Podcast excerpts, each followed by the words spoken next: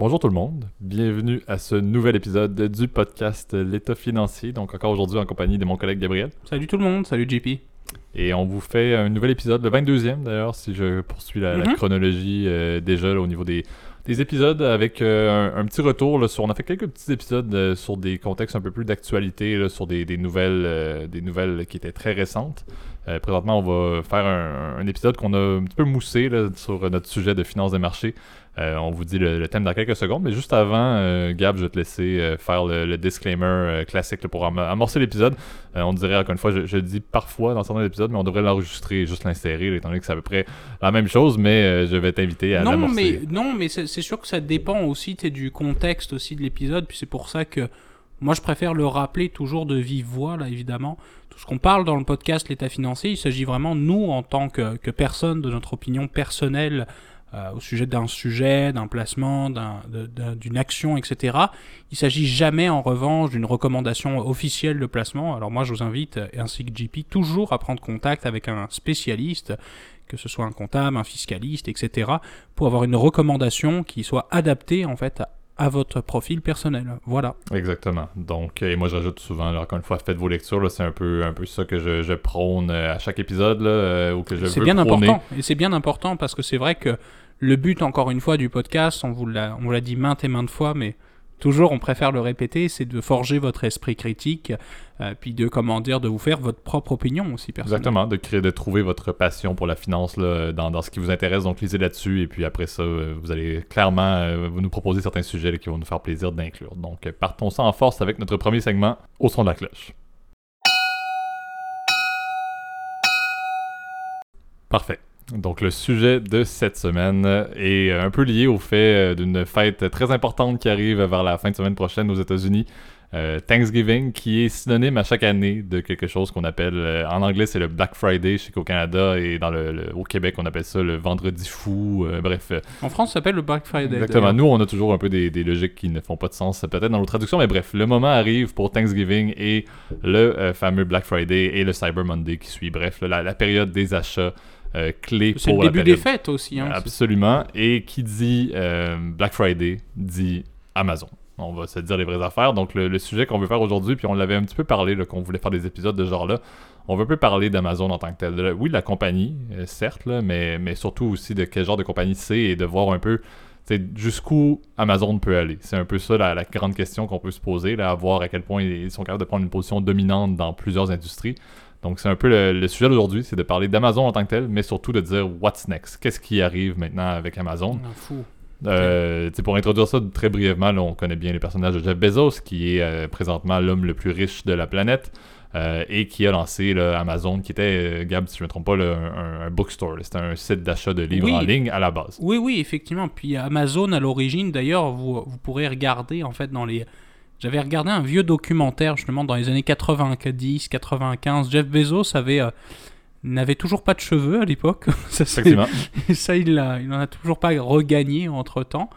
Euh, puis euh, vraiment, euh, ça, ça me fait rire parce qu'il est encore en hoodie et en basket dans le... Un peu à la, à la marque Zuckerberg, comme aujourd'hui. Puis c'est vrai qu'effectivement, à l'origine, bah, Amazon, c'est un, en fait, c'est une librairie en ligne, hein, on le sait très bien. Euh, c'était leur premier business, c'était vraiment de faire de la livraison de livres. faut avouer que Amazon, aujourd'hui, est une entreprise qui est non seulement admirée par des millions de clients, entre guillemets, euh, euh, moi-même, puis là, je vais, aujourd'hui, je vais me faire l'avocat de Amazon aujourd'hui, puis je pense que toi, JP, tu t'achètes quand même pas mal par Amazon, mais t'es pas non plus, t'es pas Prime, si je me souviens bien. Alors, euh, moi, tu vas être plutôt le l'anti-Amazon pour, pour Ouais, cet prendre un peu l'opinion opposée, là, mais, mais justement, comme tu as dit, euh, à la base, et c'est ce qui est un peu impressionnant avec Amazon, c'est que la croissance de cette compagnie-là, là, peu importe le genre d'industrie dans le, en, en termes de commerce, là, peu importe l'industrie qu'elle va entrer, elle a toujours une capacité avec, sa, avec ses technologies et sa production de masse, si on peut dire, là, à vraiment rendre les compétiteurs inexistants là, ou, du moins insolvables. La, compétition est absolument détruite par Amazon dès qu'ils entrent dans une industrie. On parle bien entendu du commerce en ligne. Je crois que qu'est-ce qui ne s'achète pas sur Amazon présentement? On parle également des services, tout ce qui est euh, AWS, tout ce qui est cloud. euh, les services de cloud qui Oui, euh, oui, présentement. AWS, Amazon oui. est, est dominant et même fait plusieurs contrats, si je ne me trompe pas, avec le gouvernement américain et a à peu près mis en, en second plan IBM qui a fait ça quasiment depuis toujours. Euh, et également, on, on parle beaucoup de même maintenant de tout la- l'alimentaire. Je sais qu'il y a des acquisitions classiques, exactement. Whole Foods oui, a été acheté. Euh, Il y a Ring, il y a Twitch. Au niveau du gaming, Twitch appartient à Amazon. Euh, Qu'est-ce qui, un, n'appartient pas à Amazon ou deux, Amazon ne fait pas. Donc, c'est ce qui est un peu le grand, euh, le grand débat présentement. C'est de dire Amazon grossit, grossit, grossit. Peu importe l'industrie, a la capacité de s'implanter comme étant dominant sans aucune, aucun doute. Euh, et c'est de dire jusqu'où ça peut se rendre. Oui, puis c'est ça. C'est sûr qu'Amazon, effectivement, commençait comme une entreprise qui font dans le livre. Après, c'est sûr qu'ils se sont pas mal diversifiés. hein. Les CD, je sais que début. Ça, c'est très drôle. Là, mon, mon père était un des premiers euh, clients à l'époque de, de Amazon. On trouvait ça révolutionnaire à l'époque. Là, de, euh, même en 2005-2006, on se disait, mon Dieu, c'est tellement pratique de se faire livre des bouquins, euh, des CD, des jeux vidéo. Moi, je me souviens, je me faisais livrer. je me faisais livrer les Pro Evolution Soccer à, la maison par Amazon, etc. C'était, ça marchait bien en fait. Et je pense que Amazon a été un des premiers sites de e-commerce qui vraiment fonctionne de A à Z. Euh, et c'est vrai qu'il y a eu beaucoup de compétiteurs qui ont eu beaucoup de difficultés aussi à avoir la même chaîne logistique. Alors c'est vrai que je pense la première clé du succès d'Amazon, c'est déjà la, la maîtrise entre guillemets du processus d'achat. Euh, le site est épuré, il est simple à utiliser, euh, tu sais, ça accepte tous les mo- moyens de paiement. Vous pouvez trou- tout trouver sur Amazon. C'est un peu. euh, Exactement. Et puis c'est disponible en tout temps. On, est-ce qu'on a entendu dire euh, le site d'Amazon présentement ne fonctionne pas J'ai jamais entendu ça, je crois, dans l'histoire euh, d'Amazon. Donc c'est quelque chose que peu importe l'heure de la journée, peu importe ben le, voilà. le, le pays où vous êtes, techniquement, vous pouvez aller sur Amazon puis vous commander n'importe quoi. Là. Je sais qu'en temps de pandémie, c'était le monde achetait leur Ben papier oui. toilette directement sur Amazon pour être livré à la porte. là. oui, et puis les commerçants aussi ont cette malheureusement ont eu plus de difficultés. parce qu'on entend et c'est pour ça que aussi euh, Amazon est critiqué aujourd'hui, c'est que c'est une entreprise qui euh, performe tellement bien qu'elle dévore les parts de marché. Après, il faut se dire aussi dans une certaine perspective, bah, c'est parce que justement, il y a toujours un marché hein, derrière une réussite euh, d'entreprise. Ça veut dire qu'il y a des consommateurs qui sont prêts à acheter ça. Moi, je pense que là où ils ont fait beaucoup d'efforts aussi par la suite, c'est la, la chaîne logistique. T'es- au début, je me souviens, les premières années, ça prenait 3-4 jours à recevoir une commande. Là, moi, aujourd'hui, quand je commande avec, euh, euh, avec Thomas, par exemple, que je sais qu'il est un, un gros utilisateur là, d'Amazon Prime, le lendemain, moi, je reçois mes, euh, mes articles, puis ça peut être de tout. là. J'ai commandé mes lames de rasoir l'autre jour, j'ai commandé, euh, du, pa- pas du papier toilette, peut-être pas non plus, mais bientôt, il y a l'épicerie. Je sais que Ouais. tous les produits secs, bon, ils ont encore du mal, en tout cas en- au Canada, ici, avec le, tout ce qui est euh, produits frais pour le moment. absolument. Mais aux États-Unis, c'est intégré à leur chaîne logistique. Euh, les médicaments vont être bientôt sur Amazon via un- ils ont signé un partenariat, je pense, c'était avec CVS, qui est une chaîne de de, de pharmacie aux États-Unis. Donc c'est un processus énorme, énorme. Et tu tu peux te dire qu'Amazon, entre guillemets, est, est, euh, est un géant aussi de la logistique, comme les FedEx, euh, UPS, etc. Ils sont Exactement. vraiment intégrés à ça. Et puis des, des, des commerces qui sont un peu comme Amazon, encore une fois, ça vient faire un peu une agglomération du commerce. On fait un peu, on peut parler un petit peu du contexte entre le commerce électronique et, et le, et le commerce physique, si on peut dire. là. Euh, ce qui se passe avec Amazon, et, et selon moi, ça va être amplifié, puis c'est sûr que vous allez pouvoir lire là-dessus dans les prochains mois, avec la pandémie qu'on vit présentement, avec la période des fêtes qui se produit présentement, tout ce qui est cadeau, tout ce qui est, euh, peu importe ce qu'on va, ce qu'on veut donner à, des proches, des amis, peu importe, est-ce qu'on va vraiment vouloir aller l'acheter en commerce directement, en présentiel? Je crois que ça va être principalement en ligne et c'était déjà une tendance assez notoire dans les dernières années où on voyait que le commerce en ligne, dans la période des fêtes, qui est la principale période selon moi d'achat et euh, de, biens ou de services, techniquement, on se ramasse avec beaucoup de commerces qui vont devoir faire concurrence cette année de manière encore plus déloyale avec Amazon, qui est un commerce en ligne à 100%. Et est-ce qu'on peut se dire les vraies affaires que les commerces physiques présentement sont ceux qui sont les plus souffrants dans l'ensemble de l'économie mondiale, selon moi, avec leurs dépenses, avec leurs beaux signés, etc. Ils n'ont pas nécessairement besoin d'avoir Amazon présentement qui leur prend les parts de marché, et encore plus cette année où tout le monde va être très content de faire ça de leur laptop un dimanche soir tranquillement à faire l'ensemble de leurs commandes qui va être livré le lendemain euh, parce que c'est Amazon. Donc c'est un peu ça le, le grand débat, c'est de dire oui, Amazon jusqu'où ça peut aller, mais euh, cette année c'est particulièrement critique d'en parler parce que la concurrence qu'il va y avoir va être encore plus imposante, les chiffres qui vont sortir vont être encore plus imposants également, et l'impact cette année sur les commerces physiques va être encore plus notoire parce que ça va déjà pas très bien au niveau de l'économie. Oui, puis il faut se dire aussi que la, question aussi qui va se poser dans les prochains mois, etc., c'est quelle est la place d'Amazon aussi dans, dans l'économie, c'est que fondamentalement, c'est en train de devenir progressivement un espèce de, de monopole. Bon, on n'est pas encore là, mais par exemple, depuis 2015, moi, je sais que, en tout cas, Amazon, en termes de capitalisation boursière, a dépassé Walmart, qui est pour le coup la plus grande entreprise au monde en Mhm. termes d'employés aussi, euh, euh, sachez-le.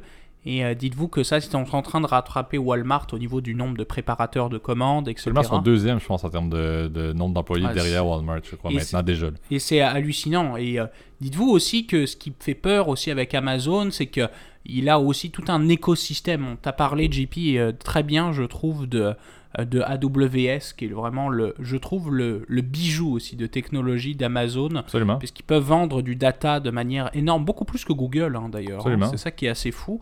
Euh, puis tu l'as bien mentionné, Twitch, euh, Whole Foods, euh, Ring dans une certaine perspective. Alexa, ça c'est vraiment un truc important avec les, les fameux Echo là, qui sont les, euh, un peu l'équivalent Amazon de Google Home ou de, ou de Siri. Enfin bref, Ouais. les, les assistants vocaux, j'avais plus le terme. C'est un, tout un écosystème où Amazon veut intégrer la maison, votre maison et vos besoins de tous les jours, tout le temps. Et Euh, euh, les récits, vos données. Oui, et, et dites-vous, bon, évidemment, ça a des fins publicitaires ou à des fins commerciales, mais dites-vous que c'est un écosystème, on veut vous. C'est une espèce de drogue Amazon, puis dites-vous que l'idée c'est de euh, d'optimiser en gros le, par exemple quand vous avez euh, je sais qu'il y a quelques années ça avait fait un peu euh, rigoler les gens là. Il y a quelques années je sais pas si tu te souviens de JP ils avaient lancé comme des interrupteurs où tu pouvais commander par exemple du Tide du Bounty donc tu du Mhm. du, du papier sopalin pour, pour nos interlocuteurs outre-Atlantique, de la lessive, etc. Juste en pressant sur un, bouton, je pense appelé Amazon Dash, si je me souviens bien. Euh, puis là, ils ont optimisé le processus avec des commandes automatiques. Donc, vous ne commandez même plus, vous ne faites cliquer même plus. C'est Amazon qui va déterminer que euh, vous manquez de papier sopalin, parfait, je vais t'en recommander. Puis de grouper tes commandes pour optimiser les coûts, etc. Donc ils sont très malins et euh, c'est le cette myriade de données aussi peut poser des questions aussi en, termes de évidemment de, vie privée aussi qui est une, une problématique de plus en plus importante je pense pour beaucoup de consommateurs. Exactement. Puis ça force la main, encore une fois, on le rappelle, tous leurs concurrents. Puis ça, c'est ce qui est un peu triste et comique en même temps. C'est que la majorité des concurrents, en termes, tu euh, j'essaie de, penser à des, cas classiques, là, mais des marques que euh, Amazon va acheter ou des marques, entre guillemets, maison d'Amazon, va être en compétition avec des compétiteurs notoires, mais ces compétiteurs-là n'auront pas le choix de s'afficher sur Amazon dans le but d'obtenir des commandes, dans le but d'obtenir de la vente, mais vont se faire percevoir des, coûts pour publier sur, euh, sur Amazon. Donc, c'est ce qui est impressionnant, c'est de dire, non seulement ils sont plus forts et ils prennent des parts de marché, mais en plus, leurs compétiteurs n'ont pas le choix de s'afficher. Je pense à Apple dans l'électronique. On peut avoir des produits d'Apple par Amazon, parce qu'Apple sait très bien que c'est pas seulement sur le site d'Apple directement qu'on va acheter. c'est un peu plus compliqué là, mais après c'est vrai que le euh, c'est vrai que la compétition manque cruellement en fait fondamentalement. Mm. Est-ce que tu connais toi JP un bon site de e-commerce au Canada autre que Amazon? Non. Bah moi j'en connais aucun, à part euh, peut-être celui de Walmart qui est, qui est apparemment le deuxième plus gros, mais qui est une horreur. Là. Moi je connais personne dans mon entourage qui utilise ce, site-là. Euh, je sais qu'en France il y a encore le deuxième numéro 2, je pense c'est, euh, Cdiscount, etc. où il y a, d'autres sites, mais c'est très mineur. Et puis le, et c'est là où on se dit, pose la question, c'est que maintenant les gens, je pense, ça c'est, là ce sera plus à inviter à, on verra avec peut-être d'autres invités, c'est que le, le monde du marketing et le monde de la consommation a, a, révolu, a été changé par, par Amazon, par les GAFA fondamentalement. Ouais, effectivement. Puis je veux dire, un autre point qui est clé, puis un peu le dernier point qu'on peut parler, c'est qu'il y a beaucoup de logique. Comment est-ce qu'on. Les, les... C'est pas nécessairement bon et c'est pas nécessairement bien vu par les chambres de commerce ou par les, certains gouvernements d'avoir Amazon qui vient un petit peu euh, affecter grandement leur propre commerce. Et donc, c'est là où euh, on voit beaucoup de. Je sais qu'il y avait eu un cas en France, je me trompe pas, où il y avait eu une- une- des lois antitrust qui avaient été attaquées envers Amazon. Amazon avait été ciblé par des lois antitrust par le gouvernement français, je me trompe pas, ou du moins c'était en Europe de mémoire Hmm, Je Euh, pense que c'est en Europe, plus à l'éche- à l'échelon européen. dans lequel on avait, on avait finalement eu, euh, tu sais, on essaie de trouver une manière légale de limiter le pouvoir d'Amazon, mais Amazon a tous les fonds du monde dans le but de, de- de pouvoir se défendre avec des avocats, etc. Donc, Oui, puis effectivement, tu as, bien raison, JP. C'est vrai qu'ils peuvent paraître au jour d'aujourd'hui euh, inatteignables hein, quand tu vois aussi leur, euh, leur performance financière. Alors ça, c'est vrai que c'était un point qu'on voulait quand même vous élucider, parce que c'est vrai que des fois, on, peut penser que ça fait des milliards et des milliards Amazon. Amazon n'est rentable que depuis 2016 en termes de bénéfices par action. Donc ils sont dans le vert officiellement, revenus moins dépenses que depuis ce moment-là. Ouais. Leur marge nette n'est pas non plus incroyable. Je pense qu'on est aux alentours des 4%, donc c'est pas non plus euh, monstrueux par Mhm. rapport à d'autres euh, comparables. C'est juste que par contre leur revenu, leur chiffre d'affaires, euh, et c'est souvent d'ailleurs un- une donnée qui m'énerve beaucoup, souvent les gens confondent chiffre d'affaires et bénéfices, leur chiffre d'affaires est exponentiel. Donc c'est clair que il y a potentiellement une économie de coût euh, qui, est- qui est, en- qui est à venir. Puis je pense que l'exemple, par exemple, de Prime Air, je sais qu'ils ont lancé maintenant, euh, en tout cas partout dans le monde, un leur propre réseau de, de Ouais. livraison, parce que c'était souvent là où ils avaient de la difficulté, c'était pour livrer euh, le produit du dernier, en fait, de- du dernier bureau de poste, en Mhm. fait, jusqu'à la porte du client. Ça, c'était un point, ils avaient beaucoup plus de difficultés. Maintenant, ils se sont embarqués avec euh, tout un réseau, un réseau de, de livraison pour remplacer FedEx, par Ouais. exemple, ou UPS, ou la poste régulière. Et maintenant, des brigades maintenant de, de livreurs indépendants, un peu à la Uber. Ouais. Donc, c'est, c'est assez euh, impressionnant. Puis, ils participent, en fait, encore une fois, à la, à la transformation du monde dans lequel on vit. Exactement, parce que encore une fois, c'est un peu, c'est un peu ça le, but d'Amazon, c'est de dire Amazon veut que ce soit le premier site à qui on pense qu'on a un besoin d'un bien ou d'un service. Donc ça, c'est le premier point. Je crois que ça marche assez bien parce que lorsqu'on me parle d'acheter en ligne, c'est assez rapide que je pense à Amazon. Et l'autre point également, c'est qu'il faut que le service soit bon. Quand, on, quand ils, mettent le critère de dire on veut être capable pour ceux qui vont payer un petit peu plus avec le Prime de vous livrer dans la journée ou même le lendemain, ils n'ont pas le choix d'avoir la, la capacité de. Et puis, tu sais, moi, je parle d'un exemple que j'ai eu, mais tu sais, Amazon, dans la période des fêtes, là, au Canada, si on n'est pas Prime, on se ramasse justement avec euh, Post Canada, notre magnifique euh, système, euh, système national qui, euh, à un certain point, m'a pris trois semaines avant de recevoir mon paquet, qui était un bon vieux livre classique qui devait, qui devait Et peser à peu près même pas 5 livres. Et pourtant, Post Canada est plutôt bon, honnêtement. Là, je, je pense que tu n'as jamais connu, mon cher JP, le système postal français qui est, qui, je dois t'avouer, comment dire, euh, délivre les, paquets de manière beaucoup plus lente, à ma connaissance. Euh, mais c'est vrai que c'est, là toute l'enjeu en fait du système Amazon. C'est est-ce qu'on, oui, Amazon est surpuissant, oui, Amazon euh, peut-être, peut-être, et là encore d'une fois, je dis peut-être contribue un peu à la désertification de certains centres-villes, etc., de la fermeture de certains artisans, de certaines boutiques. Mais Amazon répond à un besoin et est le service aujourd'hui le plus efficace, le moins cher et le plus, entre guillemets, user-friendly pour acheter euh, énormément de produits, comment dire, accéder à du contenu. Ils se sont diversifiés. J'avais, on a complètement oublié d'ailleurs, mon cher JP, là, mais Prime Video. Ouais. Prime Video. Quel service? Alors bon, pour le moment, le catalogue est encore un peu à construire dans, Ouais. dans les pays à l'extérieur des États-Unis, mais Prime Video fait partie de la, stratégie de diversification. Euh, ils veulent con- concurrencer Netflix, ils veulent con- concurrencer YouTube, ils veulent concurrencer Absolument. Google, Amazon, euh, Apple, pardon, avec. euh, euh, alors c'est là où on voit euh, que ce méga système euh, est, euh, est assez impressionnant. Euh, Whole Foods aussi a été une belle acquisition, on en a parlé un, un Mhm. petit peu, mais Whole Foods aussi fait partie. Euh, c'est une chaîne pour, pour nos auditeurs qui ne connaissent pas, c'est une chaîne de supermarché essentiellement aux. États-Unis, mais qui est un peu euh, qui est orientée euh, un peu dans le segment bio, bobo, un Ouais. peu ça. Euh, ils font d'excellents produits, et puis l'idée aussi, on va dire, est de vraiment d'étendre aussi des- les points de livraison, encore une fois. Tout est, tout est Absolument, pensé. d'amener les fameux magasins indépendants, le fait que tu peux rentrer dans le magasin, prendre ce que tu veux, puis ça te paye automatiquement, tu besoin de pas dépasser au niveau de la caisse. Là. Ça, je sais que ça a été parti, entre autres, à, à Seattle. Euh, mais mais c'est ça, c'est Amazon est exponentiel, Amazon peut à peu près tout faire, Amazon a l'argent pour à peu près s'implanter dans l'industrie qu'elle désire techniquement.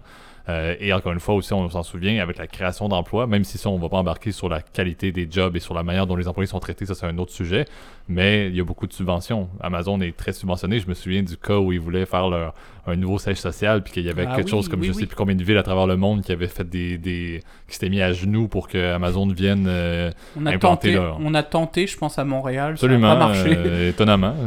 Mais bon, c'est tout ça pour dire que ça, les subventions, c'était où est-ce que vous allez donner les meilleurs euh, congés de taxes? Et puis ah, vous, euh, 25 ans, parfait.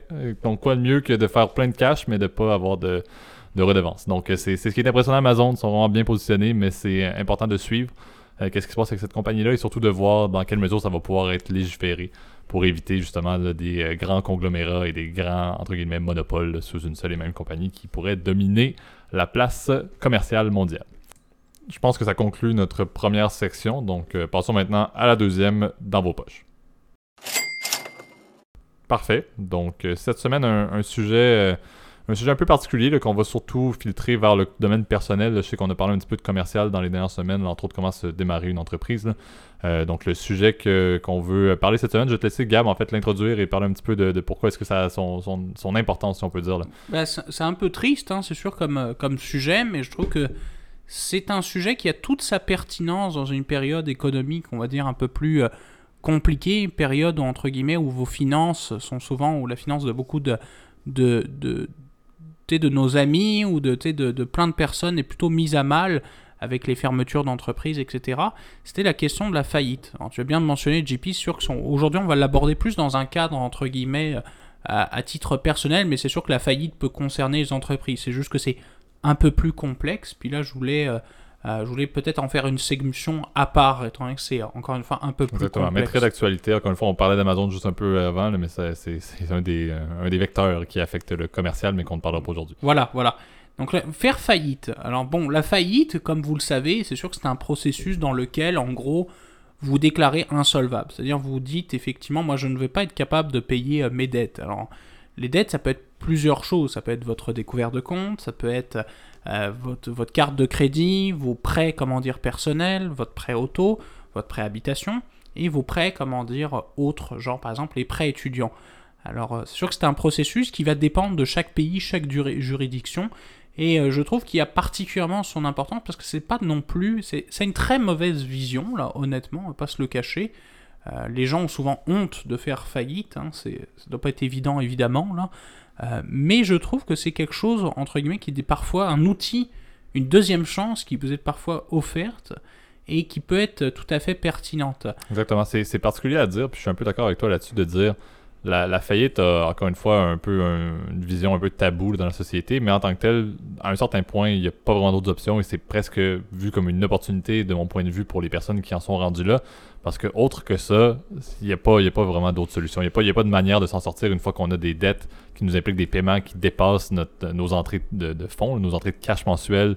Ça ne fonctionne pas. Donc moi, je vois un peu la, faillite va être, va être vue de manière un peu particulière, mais quand c'est bien présenté et quand c'est bien accompagné, ça j'en parlerai un petit peu plus tard, euh, c'est sûr que ça peut être vu comme étant une opportunité. Comme tu as dit, Gab, une deuxième chance un peu, un peu de, de, se repartir. Et, et c'est autorisé. On s'entend le, domaine du crédit et le, dossier de crédit ou le, nom d'un individu au crédit en Amérique du Nord est tellement imposant, est tellement important, mais euh, encore une fois, c'est un peu comme un mur de briques. On le bâtit au fur et à mesure. Si on commence mal, c'est triste à dire, mais ça va être très long avant de pouvoir le rattraper.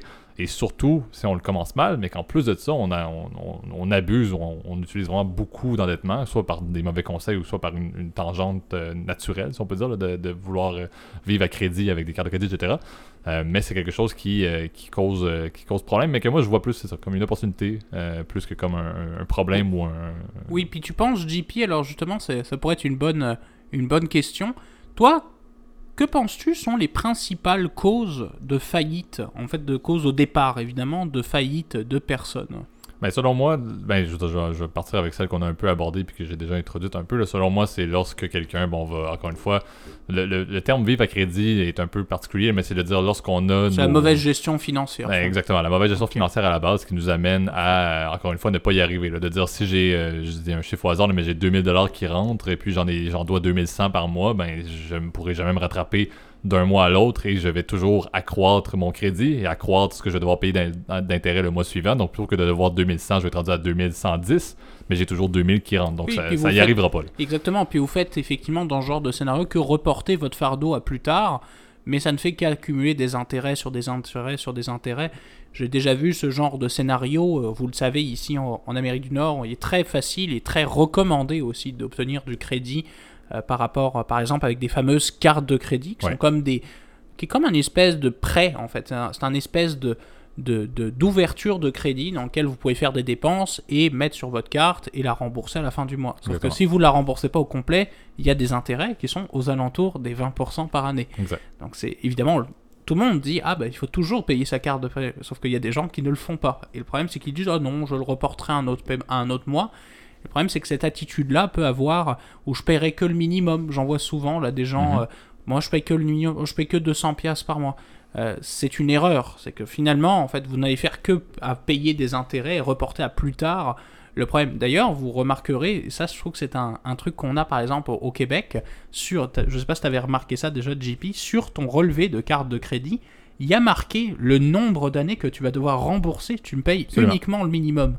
L'autre fois, j'ai été surpris, par exemple, j'avais un solde, je pense, sur ma carte d'à peu près 800 dollars. C'est pas grand chose, on va pas se le cacher, là, c'est mes dépenses courantes. Absolument. Mais le système m'a calculé que ça me prendrait 7 ans à, à payer si je ne paye que le minimum, c'est-à-dire le, euh, le 50 dollars par mois. Donc en fait, finalement, c'est horrible, c'est une situation horrible. Donc ça, c'est, je dirais, c'est effectivement la première. Donc on en a déjà parlé dans les épisodes précédents, mais la, la gestion bu- budgétaire, évidemment, c'est la clé. Hein, c'est sûr, faites-vous un budget, Excel, etc. On en avait déjà fait un épisode spécial dessus. Euh, c'est vraiment la clé. Et euh, le but étant d'être quand même relativement équilibré, voire même en excédent pour pouvoir épargner aussi par la suite. C'est le plus important. Deuxième cause, JP, roulement de tambour, et tu euh, saurais-tu me dire c'est quoi la deuxième cause? La surconsommation. Alors la surconsommation, Oui, c'est peut-être la surconsommation, c'est un peu, c'est similaire à la mauvaise gestion financière, mais c'est le fait, encore une fois, de prendre sans arrêt du crédit inutilement. Genre le fait, par exemple, on en avait parlé des gens qui prenaient des, des leasing tous les, tous les ans euh, de, de, de Mercedes, alors qu'ils n'ont évidemment pas les moyens financiers. C'est un peu de la surconsommation.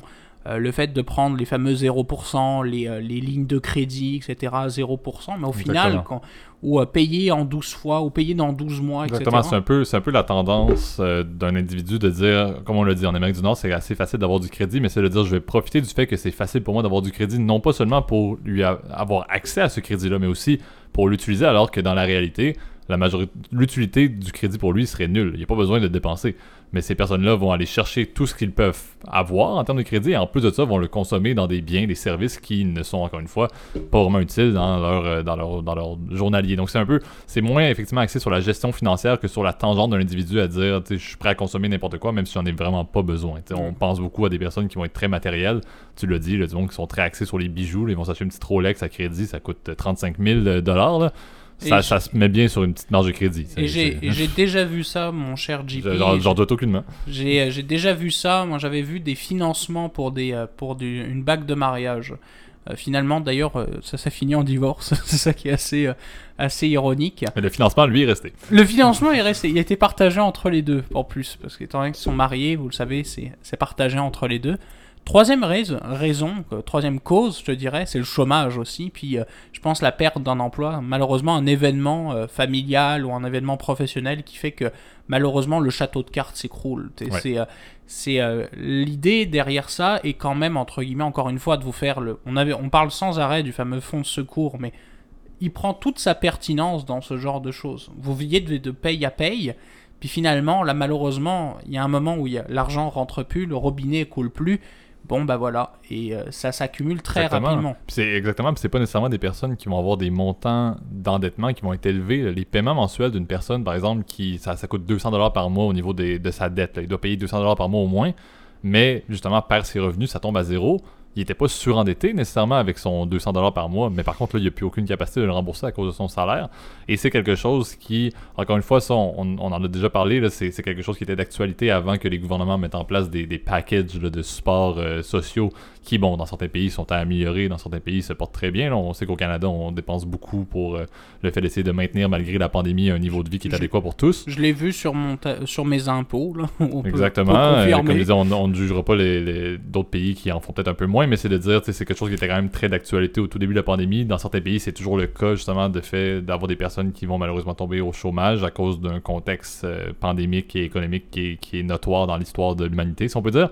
Euh, mais c'est effectivement quelque chose qui arrive fréquemment pour expliquer un, contexte de faillite et encore une fois qui n'est pas à l'abri de personne, si on peut dire, parce que c'est pas nécessairement des personnes qui étaient surendettées à la base qui euh, tombent dans ce, dans ce contexte. Oui, des fois, c'est, ça peut être. Et puis, c'est vraiment plein de personnes qui peuvent tomber en faillite. Ça peut être effectivement des gens qui cumulent tous ces facteurs qu'on a dit euh, précédemment. Mais on serait surpris de voir aussi qu'il y a des gens tout à fait clean, entre guillemets, monsieur et madame tout le monde, des fois, qui font faillite. Euh, c'est vrai que j'ai un, un cas particulièrement euh, marquant, là, moi, qui m'avait. euh, euh, marqué entre, guillemets dans mon bureau où justement c'était plutôt moi qui avais indiqué à mon client à l'époque. Évidemment, on ne citera pas de nom, là, vous comprendrez évidemment par confidentialité. Puis je pense qu'il ne se reconnaîtra pas. J'avais un, jeune homme, entre guillemets, dans mon bureau, un, jeune étudiant diplômé. Là, il avait à peu près une trentaine, une trentaine d'années. il, avait quand même un, beau background, entre guillemets, mais dans un, un domaine d'emploi, entre guillemets, un peu plus difficile à trouver un emploi. Quelque chose où on, tu peux pas trouver ça en six mois. Là. Ça peut prendre plusieurs années entre d'avoir un poste solide. Et je sais que justement, il commençait à accumuler les prêts étudiants, les prêts privés, les prêts garantis par le gouvernement pour les, étudiants, les études. Puis on arrivait, il arrivait à un montant d'à peu près 60 000 dollars. C'est pas beaucoup par mois. Mais le problème, c'est que cette personne-là, tu vas dire, si tu accumules tout ensemble, c'était correct parce que c'était sur 10 ans, je pense, donc c'est pas non plus horrible, mais le fait qu'il n'avait quasiment aucun revenu faisait que son pourcentage d'endettement faisait que ça devenait trop, euh, trop difficile. Et c'est là où je me suis dit, bon bah écoute, mon, euh, mon garçon, il va falloir que tu commences effectivement peut-être à aller regarder avec un, un syndic autorisé, parce que c'est souvent euh, la façon, entre guillemets, de faire faillite, c'est de rencontrer soit un avocat spécialisé en, en, en comment dire, en, en droit de la faillite, soit ici au Québec, on a ce qu'on appelle, les, ce qu'on appelle un syndic autorisé. C'est un, c'est un intermédiaire qui va faire votre demande de faillite et contacter vos les banques. Créanciers, exactement, parce que c'est très juridique au final ce processus-là. c'est pas quelque chose qui se fait de manière très. C'est, relativement simple parce que vous êtes accompagné, effectivement, mais ça reste. Euh, c'est comme on, parlait du, petit point commercial au début, mais c'est des créanciers, c'est des personnes envers qui vous devez une dette et qui sont prioritaires sur sur certains de vos actifs lorsque c'est lorsque, c'est le cas. Euh, donc c'est effectivement quelque chose, encore une fois, qui n'est pas à l'abri de personne. Et puis, euh, encore une fois, c'est là où le, conseil, selon moi, est clé. Puis c'est un peu ça qu'on veut vous amener à réfléchir. C'est quelque chose qui devrait être un, acquis dans la société, qu'on devrait en parler davantage et que ce soit davantage conseillé également au niveau des services qu'on peut obtenir dans les institutions financières.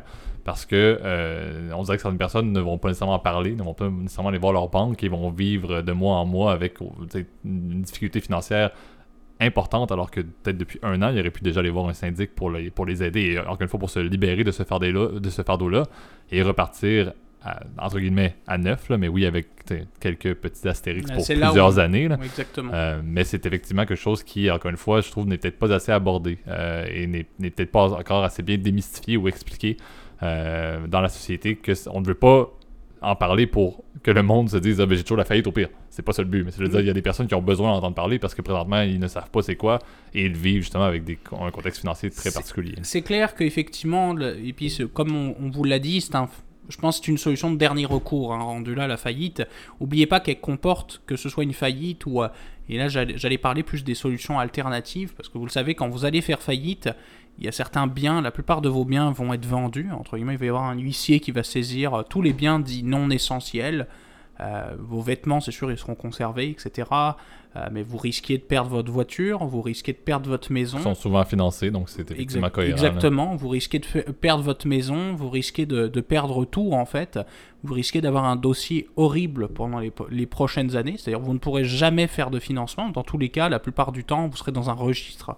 Je sais que nous, ici au Québec, on a le, on a le fameux dossier de crédit qui dit que pendant 7 ans, ça va être marqué dans votre dossier que vous avez fait faillite. Exactement. Vous avez le droit d'obtenir une carte de crédit de base juste pour essayer de rebâtir progressivement. Je crois qu'il y a une espèce de carte avec, euh, je ne sais plus du montant, mais il y a une manière d'avoir quand même accès à une base parce que c'est sûr qu'il faut rebâtir. Oui, mais ça, c'est que seulement souvent c'est du crédit entre guillemets qui est garanti. C'est-à-dire que vous devez euh, vous prêter ce que vous, empruntez ce que vous avez déjà déposé à la banque. Ou souvent ce sont des cartes prépayées. Enfin, euh, vous pouvez pas avoir. La plupart d'ailleurs des banques refuseront de vous ouvrir un nouveau compte bancaire parce que vous êtes souvent cible à beaucoup plus de risques, genre des chèques sans provision, etc. Ils n'aiment pas trop ça. Euh, puis vous, vous, serez probablement quelqu'un de peu rentable pour elles aussi. Donc souvent, c'est beaucoup plus difficile aussi d'obtenir des services financiers. Alors il faut se contenter de ce qu'on a pour les prochaines années et puis apprendre cette leçon-là. Alors c'est vrai qu'avant d'en arriver là, effectivement, il y a aussi d'autres solutions. C'est sûr qu'en parler de la consolidation de dette, ça peut être un autre objet. C'est sûr, ça peut être quelque chose d'un peu plus compliqué aussi à obtenir, mais je pense qu'il faut, avant de penser à la faillite, regarder les options avant. Euh, il existe par exemple aux, États-Unis ce qu'on appelle le Chapter 11, on en avait parlé, là, qui s'appelle la restructuration de dette. C'est très commun d'ailleurs en France par exemple. Où vous allez vous, effectivement. des créanciers, effectivement. C'est ça, c'est que vous allez vous retrouver effectivement avoir un paiement sans intérêt pendant un certain nombre d'années. Euh, puis euh, c'est juste que pareil, là, évidemment, votre nom sera évidemment entaché, hein, certain, parce que des fois, le créancier va pas récupérer tout ce que tout ce qu'il avait le droit entre guillemets sur ce sur le financement qu'il vous a octroyé. Donc c'est sûr que faites attention. Euh, oubliez pas aussi que la faillite, et ça c'est un autre point, il y a certaines dettes qui ne seront jamais libérées de votre faillite. La plupart du temps, ce sont vos prêts étudiants. Eux, étant donné que ce sont des prêts spéciaux, vous ne pourrez pas, comment dire, vous ne pourrez pas vous en décharger. Donc là, il faut faire attention. ça, c'est. Euh, donc ça, c'est évidemment, s'il y, il y, a certaines choses à, prendre en compte. C'est pour ça que moi, je vous recommande toujours, rendu là, si vous avez des problèmes en termes de, de problèmes entre, de la détresse financière, à d'en parler premièrement à votre créancier, puis ensuite de consulter un expert justement dans ce domaine-là. On refait le, fameux disclaimer comme tu vois. Un peu effectivement, et puis je crois que c'est également ce qui va nous amener à, conclure euh, notre épisode d'aujourd'hui. Euh, donc, euh, encore une fois, là, en, mon nom, et je vais le faire avant que Gab le fasse le petit classique de fin, mais encore une fois, ça. J'ai hâte. J'apprécie beaucoup là, votre, vos écoutes. Je trouve que ça, ça nous motive beaucoup, et puis qu'on soit déjà rendu au 22e épisode de, manière constante et, et surtout hebdomadaire. Euh, on, en est, on est très content, puis on compte bien continuer dans, les, dans les mois à venir et dans les semaines à venir de manière constante. On le fait en pleine pandémie, malgré les contraintes. Donc, une fois qu'on sera en post-pandémie, je n'ai même pas de doute que le, podcast État financier sera toujours aussi actif. La semaine prochaine, on a un invité en plus. Absolument. C'est là où on voit aussi que le, le temps est passé, mon Dieu, tellement vite. On, on se parlait, le premier épisode, c'était au début de l'été. Euh, je me souviens, on avait le, climatiseur dans la podcast room. C'était horrible. C'était très difficile de tourner. Et là, aujourd'hui, on a eu la première neige ici. Effectivement, il, fait, il fait moins 2 degrés Celsius. Là. On, est, on, va, on, va, trouver le moyen de, se, de, faire les épisodes quand même, mais il va y avoir de la neige sous peu au Québec. Donc, euh, donc soyez sûr qu'on le fait pour vous. Euh, et on, va avoir la neige jusqu'aux genoux pour, pour venir faire les, épisodes. Peut-être pas non plus quand même, mais bon, en tout cas, n'oubliez pas évidemment de partager notre contenu si vous a plu, liker, partager. Euh, de mettre un petit commentaire, puis de nous rejoindre sur toutes les plateformes Spotify, Apple Podcast, euh, Google Podcast, Amazon Podcast, Overcast, etc. J'en passe des murs et des pas belles. Et moi, en tout cas, JP, je te souhaite une bonne semaine et à la prochaine.